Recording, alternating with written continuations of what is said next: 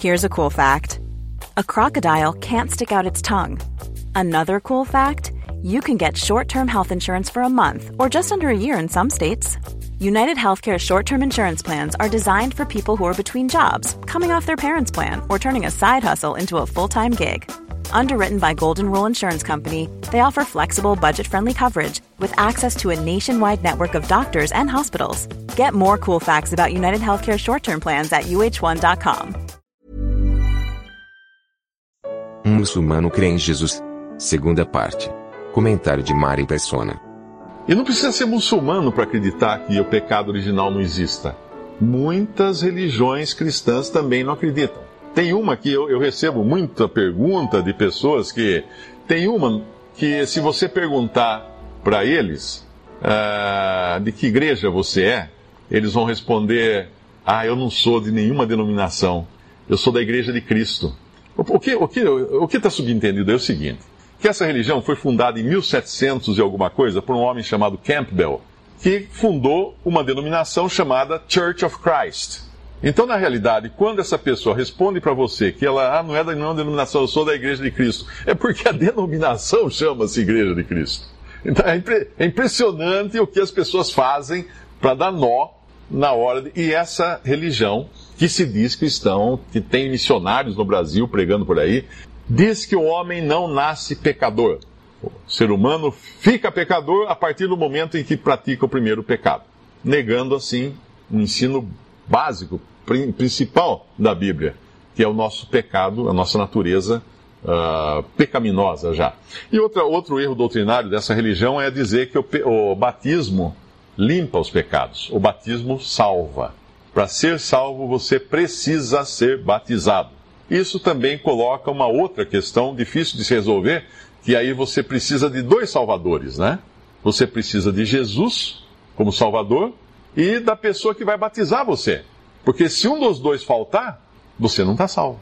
Se você estiver num deserto, sozinho, e lá você decidir clamar a Deus por misericórdia, por salvação, está ali moribundo no deserto, não tem água, não tem nada, não tem ninguém que batize você, ah, meu amigo, você está perdido você está perdido. Olha aqui, onde chega a religião do homem? Onde chega a religião do homem? Uma vez eu conversando com uma pessoa que era de uma religião dessas que dizem que você precisa fazer isso, fazer aquilo, fazer aquilo outro. Falei, escuta, mas eu sou um, um, um marginal, estou na cama de um hospital, nas últimas, estou para morrer. Minha vida foi só errada, só pecados. Nunca fiz bem para ninguém. Aí você entra e fala todas essas coisas bonitas da sua religião, e aí eu pergunto, amigo, eu não tenho uma boa obra para oferecer a Deus. O que, que você vai me dizer? Estou morrendo, hein? Ah, aí eu vou falar para você que agora não tem mais jeito. Veja onde chega a religião humana. E, no entanto, o contrário disso é o que nós vemos na Bíblia: uma religião de graça, de misericórdia, uma religião que é Cristo, não é uma religião, é uma pessoa. A salvação não está numa religião, a salvação está numa pessoa. A religião, a palavra religião, tem a, a, a conotação, em latim seria religare, você voltar a se ligar a Deus. Ora, como é que eu vou refazer uma conexão que eu perdi e não é feita da, de baixo para cima, é só pode ser feita de cima para baixo e nem é uma reconexão.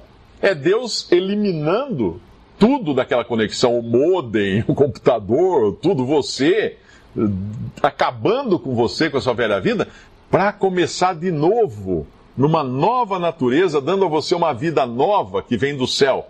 Se alguém não nascer da, da água e do Espírito, que o Senhor Jesus fala para Nicodemos, e a água ali, ele está querendo dizer a palavra de Deus, conforme outro versículo em Efésios capítulo 5, se alguém não nascer da água e do Espírito, não verá o reino de Deus, nascer de novo, um novo nascimento, uma, uma nova vida agora dentro da pessoa. Uma vida que é capaz de crer em Jesus, uma vida que é capaz de se arrepender dos seus pecados, uma vida completamente nova. E é isso que Deus oferece naquilo que é o verdadeiro Evangelho, que não é uh, que o cristão verdadeiro é o que é salvo por seguir os ensinamentos de Jesus, mas que o cristão verdadeiro é aquele que é salvo para seguir os ensinamentos. Por quê? Porque ele foi salvo já, agora ele está livre até para fazer a vontade de Deus, está livre de seus pecados, está livre das suas culpas, ele pode se relacionar com Deus, chamar Deus de Pai. Algo que também é uma ofensa no islamismo. Se você entrar numa mesquita, parar lá no meio e falar assim: Ó oh, pai, eu te rogo, vão botar você para fora. E se não for apedrejado ainda. Porque para um muçulmano chamar Deus de pai é ofensivo. Eles não acham que o homem possa ter essa relação de intimidade com Deus. Mas o Senhor Jesus falou: Eu vou para o meu pai e vosso pai. Ele falou para os discípulos. E ele ensinou os discípulos a orarem: Pai, Pai nosso que estás no céu. Ele ensinou os discípulos a orar: Pai, chama Pai. Olha que, que coisa maravilhosa que é a fé cristã a fé em Cristo Jesus. E como que a gente consegue essa fé? Como que a gente consegue essa relação com Deus como Pai? Crendo em Jesus como Salvador, reconhecendo os seus atributos de Deus, os seus atributos divinos. Porque no momento que você crê que Jesus é o Salvador, tudo vem no pacote, tudo vem no bojo. E isso inclui que Jesus é Deus, por uma razão muito simples. Uh, algumas, essas religiões que eu citei, Testemunho de Jeová, Mormon, uh, Islamismo e algumas outras por aí, acreditam que Jesus seja um ser criado por Deus. Muito elevado, muito puro, muito perfeito, porém criado. Mas aí tem um grande problema, que é quando a gente chega no capítulo 1 do Evangelho de João, e nós podemos até abrir lá.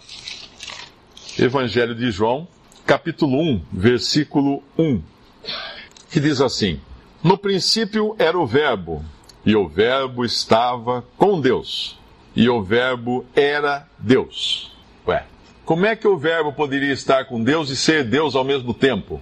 Porque, como eu falei, não tem explicação. Simplesmente é. A fé é a certeza das coisas que nós não vemos. É uma convicção de fatos que a gente espera que nós não vemos. Isso é fé. Isso é fé. Era o Verbo, o Verbo estava com Deus, o Verbo era Deus. Ah, aquela religião que eu citei, Testemunho de Jeová, eles malandramente pegaram uma, uma, uma Bíblia King James, em inglês, quando começou, quando surgiu essa religião, e alteraram vários trechos da Bíblia King James em inglês, tanto é que a Bíblia Testemunho de Jeová é uma King James, só que deturpada. E ela, ah, nessa passagem, colocaram o verbo era um Deus. E aí, aí é aquele negócio, né? Você pula da, da frigideira para cair no fogo, uh, porque você nega que Jesus é Deus, mas aí você cria uma divindade paralela que se torna uma idolatria. Você vai, Deus falou, não terás outros deuses diante de mim. Lá no, nos primeiros mandamentos lá da lei do Antigo Testamento, não terás outros deuses. Então, peraí, o que, que é isso? Agora surgiu um Deus aqui? Não, é o verbo era Deus. Não tem aqui nada entre esse, esse era e esse Deus. O verbo era Deus. E aí, continuando, um outro problema que surge, ele estava no princípio com Deus. Esse princípio não é o princípio da criação. Esse princípio é uma palavra usada aqui por não existir uma palavra que fale da eternidade, de, de, um, de um tempo quando não existia tempo. Como que você explica um tempo antes de se criar o tempo? Não consegue, não tem jeito. Ele estava no princípio por Deus. E aí vem o versículo 3. Todas as coisas foram feitas por ele, por quem? Quem é esse ele? O Verbo, que é Jesus. Nós vamos ver mais para frente. Todas as coisas foram feitas por ele, e sem ele nada do que foi feito se fez. Espera aí. Então quem fez Jesus? Se nada do que foi feito se fez, sem ele, quem o fez? E aí entra uma incongruência grave aqui, porque não tem como explicar. Na realidade, ele criou todas as coisas, mas ele nunca foi criado, porque ele é Deus, ele é, ele é, a segunda pessoa da Trindade. Ele é o Filho de Deus eterno. Ele é Deus. E aí no versículo no versículo 14, nós temos a explicação de quem é esse verbo. E o verbo se fez carne e habitou entre nós, e vimos a sua glória como a glória do unigênito do Pai cheio de graça e de verdade. Ah, diria um, um testemunho de Jeová, ou um mormon, ou qualquer um muçulmano, tá vendo? Unigênito foi gerado. Sim, foi gerado em carne, quando veio ao mundo. O Espírito Santo gerou no ventre de Maria esse homem, Jesus, que, que existia. Esse é o problema da pessoa entender. Que já existia. Por que existia? Porque ele se fez carne, ele não nasceu apenas, né? nasceu na forma humana, mas se fez carne, se transformou em matéria, algo que ele nunca tinha sido antes. Nunca ele tinha tido um corpo material. Hoje Jesus tem um corpo material. Não apenas porque ele nasceu na forma humana, como ele também morreu como um ser humano, com toda a dor, com todo o sofrimento de uma morte, embora tenha sido uma morte diferente de toda a morte. Por que eu digo diferente? Porque ninguém poderia tirar a vida dele. Ele não podia ser morto. Ele não, por que não podia ser morto? Porque ele não tinha pecado. Ele não podia ser morto. Ele entregou a sua vida. E basta olhar as passagens, fala muito claro. Ele deu um brado e entregou o seu espírito. Ele entregou a sua vida. Ele morreu na primeira pessoa. É impossível morrer na primeira pessoa, né? Se você conjugar um verbo, eu morro, como que eu morro? Eu posso me matar, mas eu não posso morrer. Experimenta fazer força, hum, vou morrer, vou morrer, e não morre. Você não morre. Ninguém consegue morrer a si mesmo. Não consegue. Agora, Cristo tinha essa capacidade de morrer, de entregar a vida. Esse poder, ele falou, recebi do meu Pai. Por que ele recebeu do Pai? Ele não tinha, ele tinha. Tudo que o Pai tinha, ele tinha também. Mas aqui, ele estava como filho, obediente ao Pai. Aqui, ele estava obedecendo uma hierarquia. Aqui, ele estava debaixo de uma hierarquia e, e obediente a essa hierarquia. Ele veio para ser homem aqui. E você não consegue ser homem, um homem com H, se você não tiver um Deus acima de você, um pai. Simplesmente em termos hierárquicos. Porque ninguém pode estar no topo da pirâmide e ao mesmo tempo ser homem. Por isso que ele se fez homem em submissão ao Pai e nessa condição de homem que ele morreu. Essa é a natureza de Cristo. E, e, é impossível você chegar a Ele negando essas coisas essenciais da fé cristã. É impossível você dizer que, que ama Jesus, crê nele, mas fala assim: olha, senhor, mas tem umas coisas a respeito do senhor aí, da, eu não, não aceito, não. Peraí, então, então não crê. Então não crê realmente. Não é de verdade essa fé. E aqui nos fala nesse mesmo, nesse mesmo capítulo 1 de João, no versículo. Aqui o testemunho que João Batista está dando dele, no versículo 9. Ali estava a luz verdadeira, ou melhor, aqui é o evangelista João, né, falando. Ali estava a luz verdadeira que alumia a todo homem que vem ao mundo. Estava no mundo, o mundo foi feito por ele, e o mundo não o conheceu. Veio para o que era seu, e os seus não o receberam. O que era seu era o povo judeu, um povo que Deus escolheu lá na antiguidade. Mas a todos quantos o receberam, deu-lhes o poder de serem feitos filhos de Deus aos que creem no seu nome. Agora é isso que eu falei. Receber a Cristo é receber a Cristo integralmente, a Ele e tudo que Ele é. Importante sempre lembrar disso. É, pensa uma, uma, esposa, uma mulher que está noiva de um, de um rapaz que ele é, ele é militar. E ela diz para ele assim: Olha, eu vou me casar com você, mas não com o soldado. Como assim? Eu sou soldado. Ah, mas então vou casar só com metade de você. A sua metade soldado não é meu marido. Se alguém me passar na rua e falar assim, aquele é seu marido? Não. Se tiver de farda, eu vou falar que não. Porque aquele é o soldado, não é meu marido. Olha que absurdo. Então pensa você querer receber a Cristo pela metade. Todos quantos o receberam, receberam como? Integralmente, tudo que ele é. Tudo que ele é, tudo que ele fez, tudo. Inteiro, por inteiro, integralmente. Todos quantos o receberam, deu-lhes o poder de serem feitos filhos de Deus. Mas espera aí, eu sempre fui filho de Deus. Não. Nenhum ser humano é filho de Deus, todos são criaturas de Deus. E eu vou, eu vou mais além, não diretamente criados. Existem alguns seres que foram diretamente criados por Deus. Quais são? Primeiro, os anjos. Os anjos foram criados por Deus. São criaturas criadas diretamente por Deus. Deus falou e os anjos apareceram. Depois, Adão. Adão foi uma criatura diretamente criada por Deus. Deus fez do barro, soprou em suas narinas e Adão se tornou um ser vivente.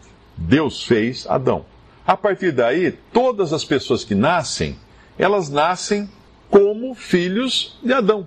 Como elas nascem? É o que vai explicar no versículo 13. que não são filhos de Deus, por natureza, os quais não nasceram do sangue, os filhos de Deus não nasceram do sangue, não são por descendência, consanguinidade, nem da vontade da carne, nem do esforço, não é do esforço, não é do, do prazer sexual, não é nada disso, nem da vontade do varão, mas de Deus.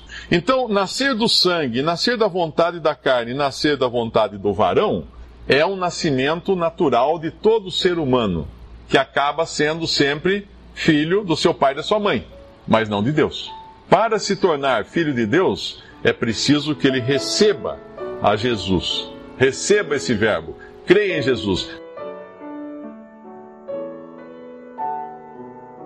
Visite respondi.com.br. Visite também 3minutos.net.